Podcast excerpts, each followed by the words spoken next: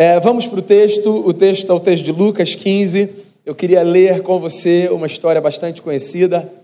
Lucas, o Evangelho, capítulo 15, a partir do verso 11. Diz assim a palavra do Senhor. Continuou: certo homem tinha dois filhos. O mais moço deles disse ao pai: Pai, dá-me a parte dos bens que me cabe. E ele lhes repartiu os haveres. Passados não muitos dias, o filho mais moço, ajuntando tudo que era seu, partiu para uma terra distante e lá dissipou todos os seus bens, vivendo dissolutamente. Depois de ter consumido tudo, sobreveio àquele país uma grande fome e ele começou a passar necessidade. Então ele foi e se agregou a um dos cidadãos daquela terra, e este o mandou para os seus campos a guardar porcos. Ali desejava ele fartar-se das alfarrobas que os porcos comiam mas ninguém lhe dava nada. Então, caindo em si, disse: Quantos trabalhadores de meu pai têm pão com fartura e eu aqui morro de fome? Levantar-me-ei e irei ter com o meu pai e lhe direi: Pai, pequei contra o céu e diante de ti. Já não sou digno de ser chamado teu filho. Trata-me como um dos teus trabalhadores. E levantando-se foi para seu pai. Vinha ele ainda longe quando seu pai o avistou e, compadecido dele, correndo, o abraçou e beijou. E o filho lhe disse: Pai, pequei contra o céu e diante de ti, já não sou digno de ser chamado teu filho. O pai, porém, disse aos seus servos: Trazei depressa a melhor roupa, vestiu, ponde-lhe um anel no dedo e sandálias nos pés. Trazei também e matai o um novilho cevado. Comamos e regozijemo-nos, porque este meu filho estava morto e reviveu, estava perdido e foi achado. E começaram a regozijar-se. Ora, o filho mais velho estivera no campo e, quando voltava, ao aproximar-se da casa, ouviu a música e as danças. Chamou um dos criados e perguntou-lhe o que era aquilo. E ele informou: Veio teu irmão e teu pai mandou matar o novilho cevado, porque o recuperou com saúde. Ele se indignou e não queria entrar. Saindo, porém, o pai procurava conciliá-lo. Mas ele respondeu a seu pai: Há tantos anos te sirvo, jamais, sem jamais transgredir uma ordem tua e nunca me deste um cabrito sequer para alegrar-me com os meus amigos. Vindo, porém, este teu filho, que desperdiçou os teus bens com meretrizes, tu mandaste matar para ele o um novilho cevado. Então lhe respondeu o pai: Meu filho, tu sempre estás comigo, tudo que é meu é teu. Entretanto, era preciso que nos regozijássemos e nos alegrássemos, porque esse teu irmão estava morto e reviveu, estava perdido e foi achado. Pai, fala ao nosso coração por misericórdia e bondade. Que o texto nos encha de alegria por termos como Pai o Deus que nós temos, o Deus e Pai de nosso Senhor e Salvador Jesus Cristo. Que o Senhor nos perdoe os pecados e que a tua palavra nos seja alento para a alma. Em nome de Jesus, amém. Se me dessem a escolha de pegar uma página na Bíblia e carregar no bolso comigo, eu escolheria essa. Não existe história mais bela da Bíblia Sagrada do que essa. História de um Deus que recebe pecadores. Jesus contou essa história porque alguns homens não conseguiam entender como ele, vindo da parte de Deus, recebia publicanos e pecadores. Eles não conseguiam entender como alguém que se dizia um bom homem, um enviado de Deus, o Messias esperado, recebia gente tão ralé como a gente com quem Jesus se assentava para comer. Na sociedade de Jesus, naquele tempo, publicanos e pecadores eram o retrato dos dois tipos de gente mais desprezados que havia. Os publicanos, por serem os coletores de impostos, traidores do seu próprio povo. Aquela gente que extorquia os próprios judeus em favor do imperador e fazia César enriquecer. Os pecadores, porque eram essa gente para quem a gente olha como se fosse menos gente que a gente. Essa gente de rua, marginalizada, sem oportunidade, sem chance, que não tem onde dormir. Gente cuja vida vale menos aos nossos olhos. Jesus olhava para publicanos e para pecadores e sempre abria um espaço à mesa para esse tipo de gente. E os religiosos tinham certeza de que se Jesus fosse de fato alguém que tivesse vindo a esse mundo da parte de Deus, ele jamais faria isso. porque ele saberia com quem ele estava se metendo. Por que, que o Senhor come com publicanos e pecadores? Jesus contou três histórias para responder essa pergunta: a história da ovelha perdida, a história da moeda perdida e a história do filho perdido, ou dos filhos perdidos, ou do pai maravilhoso. Eu já preguei uma mensagem aqui nesse texto dizendo que, na verdade, essa parábola deveria se chamar a parábola do pai maravilhoso, porque os filhos, nessa história, eles perdem espaço para o brilho desse pai que se revela um pai acima de qualquer modelo de paternidade que a humanidade já conheceu.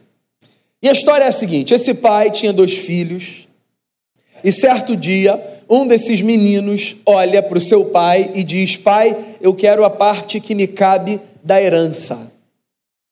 Eu não sei se você percebeu, mas nas entrelinhas, o que esse jovem está dizendo para o seu pai é: Pai, para mim o senhor já morreu. Se o senhor puder facilitar a minha vida e me dar a minha parte da herança, isso vai ser muito bacana. Porque naquele tempo e naquela cultura, a única possibilidade dele receber a sua parte da herança era com a morte do seu pai. Então o que ele estava dizendo é que, por mais que o pai ainda estivesse vivo, com o coração batendo e tomando conta da fazenda, para ele, aquele pai era como alguém que já não existia mais. É ruim, né? A gente conviver com pessoas que para a gente são pessoas que já morreram, existencialmente falando, que não nos tocam, que não nos afetam. Pai, me dá a parte que me cabe da herança. Você é pai e é mãe. Qual seria a sua resposta para esse menino? Cara de pau, maluco, que olha para você e diz que, você quer, que quer que você morra. Esse pai olha para esse filho com esse discurso e diz: tudo bem, tudo bem, é isso que você quer fazer da sua vida? Esse é o caminho que você quer seguir? Os meus filhos ainda estão naquela fase que eu tenho mais sensação de que eu tenho controle sobre eles e sobre suas escolhas, né? Daqui a pouco eu já vou começar a perceber, como muitos de vocês já perceberam, que eles, na verdade, escorrem por entre os nossos dedos. E que a gente só tem a sensação de que a gente consegue dizer qual a escolha que eles vão fazer, porque a gente sabe o que é melhor para eles. Porque, na verdade, nós não temos esse controle que nós, no fundo, gostaríamos de ter. E esse pai sabe disso que filhos às vezes não ouvem os pais e que tomam decisões estúpidas e equivocadas e que falam coisas que nunca deveriam ter saído dos seus lábios e que ferem lá no fundo da alma, dizendo coisas profundamente duras e malignas. Esse pai ouve, acolhe e faz o que o menino pediu. Ele pega um terço da herança e ele dá para esse menino mais novo.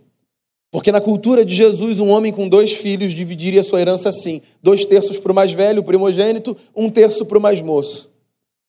E esse jovem então sai de casa com dinheiro no bolso, achando que é o rei do mundo e vai curtir a vida doidado. Ele vai para uma terra distante, para deixar bem claro que ele agora é senhor da sua própria vida. Não vem me dizer a hora que eu vou voltar para casa, porque agora eu sei o que eu vou fazer com a minha história. E ele vai para um outro país e ele começa a gastar o seu dinheiro irresponsavelmente. Me diga um negócio, que loucura é essa que o ser humano tem de achar que dinheiro dá em árvore e nunca vai acabar?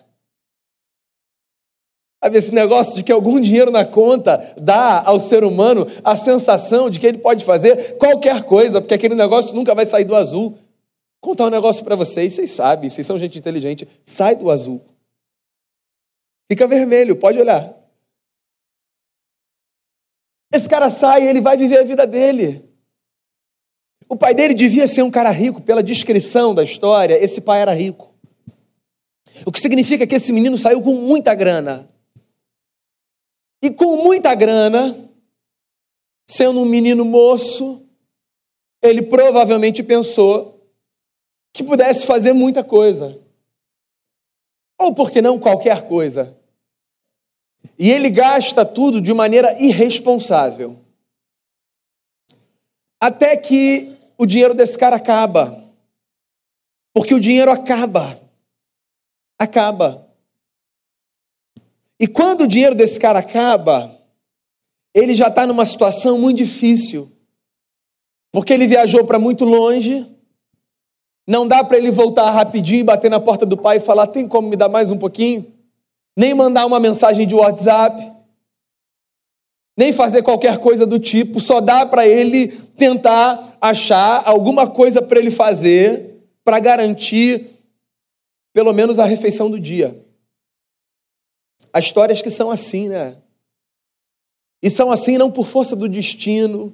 Há histórias que são assim não é, por punição divina. Há histórias que são assim única e exclusivamente por irresponsabilidade. E eu não sou aqui é, leviano a ponto de dizer que todas as histórias que têm uma configuração parecida são assim por irresponsabilidade, mas há muitas histórias que são assim só por irresponsabilidade. Por gente que se caracteriza como esse menino mais moço, que pega o que ele acha que é seu de direito e gasta de maneira irresponsável.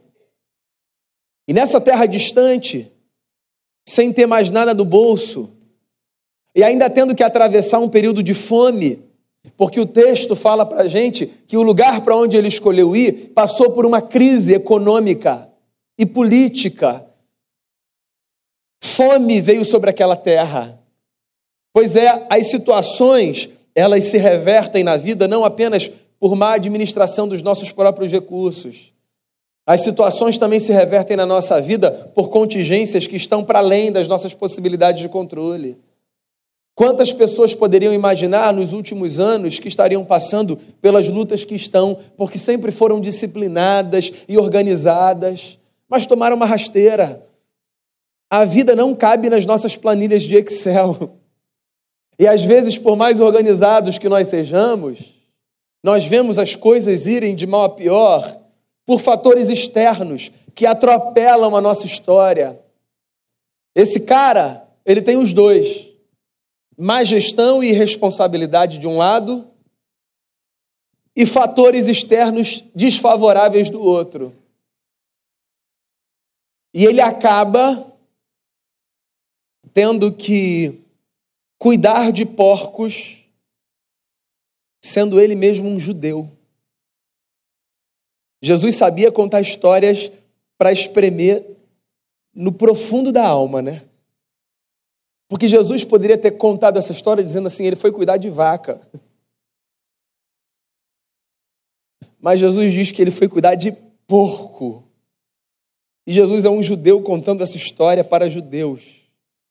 E o porco era para aquela cultura um animal imundo. Um homem que cuidasse de porcos na cultura de Jesus era considerado pela sociedade como um homem imundo. Porque a única tarefa que havia sobrado para ele era a tarefa de lidar com coisas imundas. Ninguém se aproximava de um homem que cuidava de porcos. Ninguém queria contato com um homem que se aproximava de porcos, porque um homem que se aproximava de porcos era, no imaginário popular, um homem esquecido por Deus. Nós também temos os nossos rótulos de gente que nós achamos ser gente de quem Deus se esqueceu. E na cultura de Jesus, um camarada que cuidava desse tipo de animal era gente desse tipo. E o mestre conta nessa história que esse homem vai parar no único trabalho que ele consegue encontrar, e só quem já passou por uma situação desesperadora sabe como o único trabalho, por pior que seja, carrega em si toda uma esperança e ele abraça esse negócio. E a história desse cara, que parece estar no fundo do poço, ainda vai mais para baixo. Porque chega uma hora que de cuidador de porcos, ele passa a ser alguém que disputa comida com os porcos. Percebe a descrição do quadro que Jesus está fazendo? É como se ele estivesse dizendo assim: Eu sei, existem pessoas que fazem escolhas terríveis e que tomam caminhos assustadores e que parecem não perceber a tragédia que está se construindo na sua história e que chegam no fundo do poço e que quando chegam no fundo do poço descobrem que o fundo do poço também tem um fundo do poço. Mas porque a vida, meus amigos, ela é um grande mistério, mesmo no fundo do fundo do poço, existe a possibilidade da gente dar uma virada e reconstruir a nossa história de volta no caminho para o lugar de onde a gente nunca deveria ter saído. Porque quando esse cara está no fundo do fundo do poço, Jesus diz que uma coisa maravilhosa acontece com ele. Ele cai em si. Se essa história de Jesus tem um arco, porque toda boa história tem um arco claro, eu diria que esse momento é assim, o ápice desse arco. Quando a história que vem numa tragédia crescente encontra o seu clímax e segue agora em outra direção. Esse cara cai em si. E para a gente mudar o curso da nossa vida, o que precisa acontecer com a gente é isso. Nós precisamos cair em nós mesmos. A ficha precisa cair. A gente precisa ter a consciência funcionando bem. Esse negócio aqui, que na verdade a gente aponta para cá, mas a gente nem sabe onde é que está, porque na verdade é mais uma instância né, do que uma massa. É, esse negócio que a gente chama de consciência, a gente precisa fazer isso funcionar.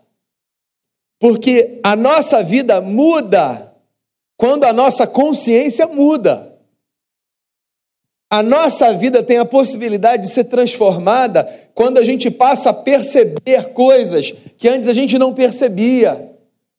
Quando a gente tem uma experiência meio parecida com a experiência do Jacó, que acorda daquele sonho e diz assim: Nossa, Deus estava nesse lugar e eu não sabia. Sabe, esses eureka da vida. Eles precisam acontecer. E precisam acontecer para a gente mudar o rumo. E aí, lá no fundo do fundo do poço, ele cai em si e ele pensa assim: o que, que eu estou fazendo aqui? Porque os trabalhadores do meu pai vivem muito melhor do que eu. Que escolha que eu fiz? Que caminho eu seguir? Você sabe que essa constatação, ela te aponta dois caminhos. Um, morrer de angústia e de sabor. E dois, abrir espaço no coração para crescer o milagre do arrependimento e para você voltar na direção de onde você nunca devia ter saído. Essa constatação ela é maravilhosa, mas ela também é perigosa. Porque tem um camarada que cai em si e passa uma vida toda no mesmo lugar dizendo: Não, meu pai nunca vai me aceitar. Eu vou ficar aqui mesmo. Olha só, já percebeu o que eu fiz. Não tem mais jeito para mim. Isso aqui Deus nunca vai perdoar. Olha só a besteira que eu fiz, cara. Onde é que eu vim parar? Agora me resta ficar aqui. E aí tem gente que morre com a palavra do arrependimento entalada na garganta, presa e misturada à palavra do orgulho sem entender que quando a ficha cai, a ficha não cai para a gente morrer de angústia. A ficha cai para a gente tomar de volta o caminho de casa. Pai, eu pequei contra os céus e diante de ti. E eu não sou mais digno de ser chamado teu filho. Por favor, me trata como um dos teus trabalhadores. Esse foi o discurso que esse menino moço ensaiou, viajando de um país para o outro, na tentativa de encontrar de volta em casa um espaço para viver. Sabe quando você está numa crise com alguém e aí você ensaia um discurso de reaproximação? E você fica medindo palavras, pensando assim: deixa eu ver se essa palavra aqui vai ser bacana. Não, essa palavra não vai ser bacana. Essa palavra vai parecer meio, meio fake, assim, meio mentirosa. É, deixa eu ver então. Pai, eu pequei. Pai, eu... entonação, sabe? A gente fica. A ver se vai parecer meio teatral ou se vai ser sincero. Eu fico imaginando esse cara voltando numa viagem longa, pensando em entonações, palavras, pausas, gestos, expressões faciais. Eu não sei. Pai, eu pequei contra o céu diante de ti, eu não sou digno de ser chamado teu filho, e trata como um dos teus trabalhadores. Aí ele chega no seu país. E ele se aproxima da fazenda do seu pai. E tem um negócio maravilhoso nessa história. O pai está na varanda. Porque pais e mães sempre estão na varanda, esperando filhos voltarem. Pais e mães guardam no coração um desejo verdadeiro e profundo de que os seus filhos experimentem uma transformação e façam a escolha certa. O pai está ali, ó.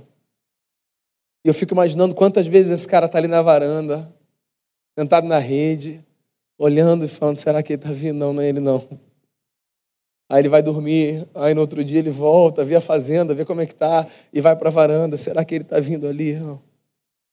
Até que um dia, eu não sei quanto tempo isso demorou, esse pai viu esse menino voltando pela estrada.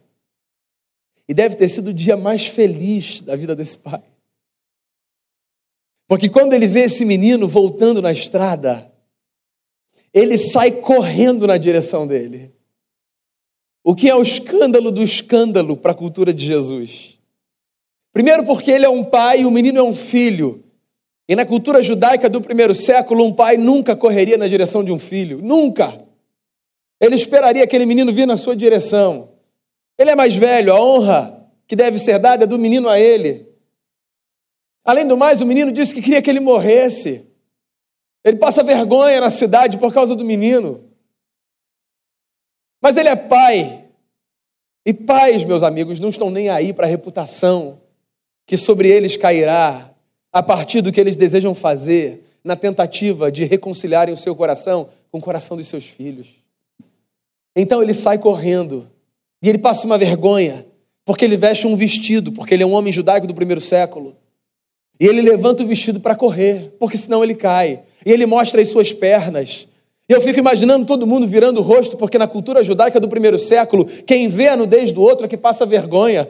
Todo mundo saindo, virando a cara para o outro lado, Alguém fingindo que está fechando o olho só para ver que maluquice é aquela que está acontecendo. E esse pai sai correndo. E quando ele se aproxima do filho, esse menino então vem com o discurso ensaiado e fala: Pai, eu pequei contra o céu e diante de ti. Eu não sou digno de ser chamado teu filho. Me. Não tem, me trata como um dos teus trabalhadores. Pais não tem interesse em discursos ensaiados. Ele nem acaba a frase. O pai o abraça e o recebe e olha para os servos e diz assim: tragam uma roupa nova, porque esse menino não vai andar mais como indigente. Tragam uma sandália. Esse menino vai caminhar com dignidade. Peguem aquele anel e coloquem no dedo desse garoto. Esse garoto é meu herdeiro. E olha que ele já tinha levado um terço da grana do pai. Você entende por que, que o irmão mais velho odeia esse cara? Que ele já tinha dividido, vai ter que dividir de novo. É, amigo, quando coloca dinheiro na conversa. O pai acolhe esse menino, se suja com a sujeira dele, mistura a sua honra à sua vergonha, faz uma grande festa, para o trabalho na quinta-feira. E diz assim: hoje não tem mais expediente aqui na fazenda. Eu quero que vocês matem um bezerro, porque vai ter churrasco para todo mundo. E quando esse cara faz um churrasco para todo mundo, nessa história, é para todo mundo. Porque algumas versões dizem um bezerro. E na cultura judaica do primeiro século, um bezerro alimentava uma aldeia inteira. O que alimentava uma família era um cordeiro. E esse pai está dizendo assim: ó, eu quero um bezerro morto. Porque a festa é para todo mundo. A igreja, meus amigos, é essa comunidade que aprende a fazer festa, mesmo quando a bênção não é aquela que chega na sua casa. Porque a bênção que chega na casa do meu amigo é motivo para eu celebrar com ele. Da mesma forma que o luto que paira sobre a história do meu amigo é suficiente para que eu chore com ele. As nossas celebrações são celebrações comunitárias. As nossas experiências de vitória são partilhadas no âmbito da comunidade. Da mesma forma que as nossas lutas. As nossas lutas são nossas e as nossas conquistas são nossas.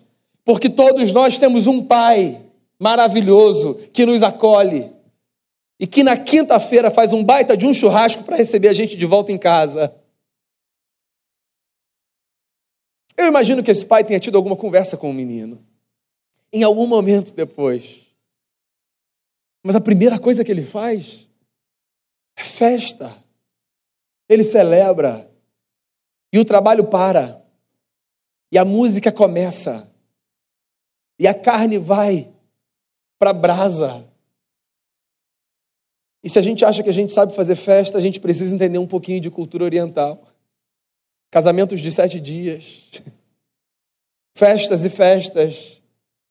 Qualquer rave ocidental é uma piada perto de uma festa oriental. Tem um outro filho nessa história.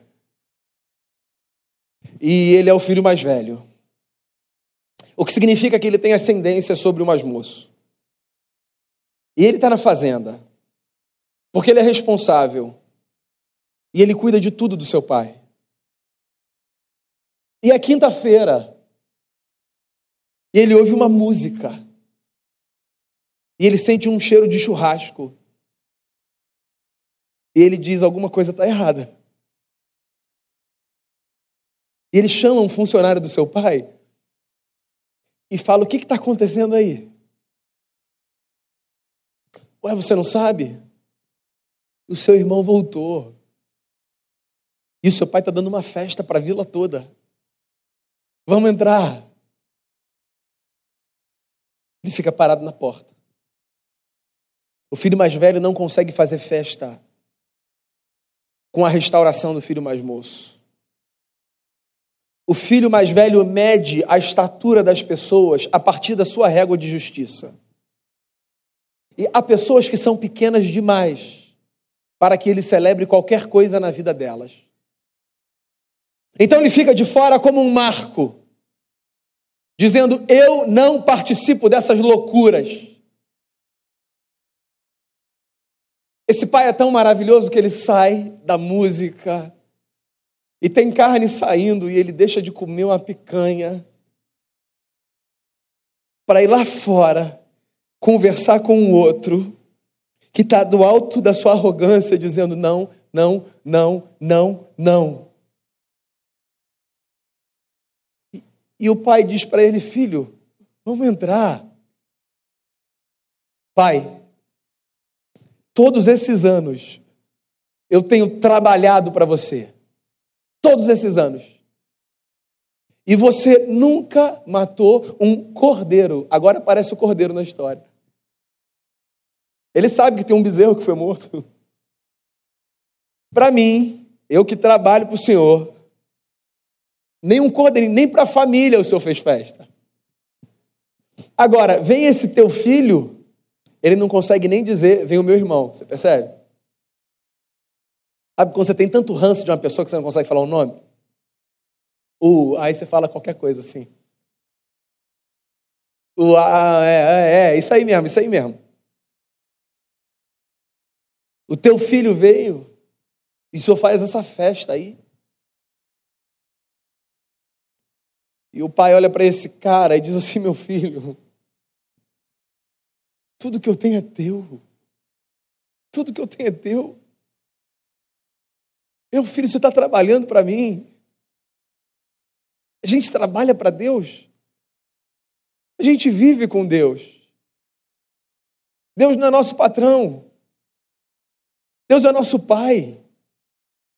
O mundo é nossa casa, feita por Ele, para a gente desfrutar desse negócio e cuidar desse negócio, para a gente fazer espaço para que outros filhos e outras filhas percebam: existe um pai que nos acolhe.